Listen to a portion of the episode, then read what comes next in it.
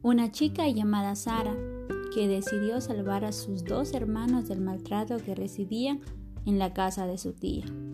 Ella sabía que en unos años crecería e se irían de la vida de ella y harían su propia vida libre donde no haya el maltrato que ellos recibían, donde siempre estén en paz con ellos mismos y sobre todo con el mundo que los rodea.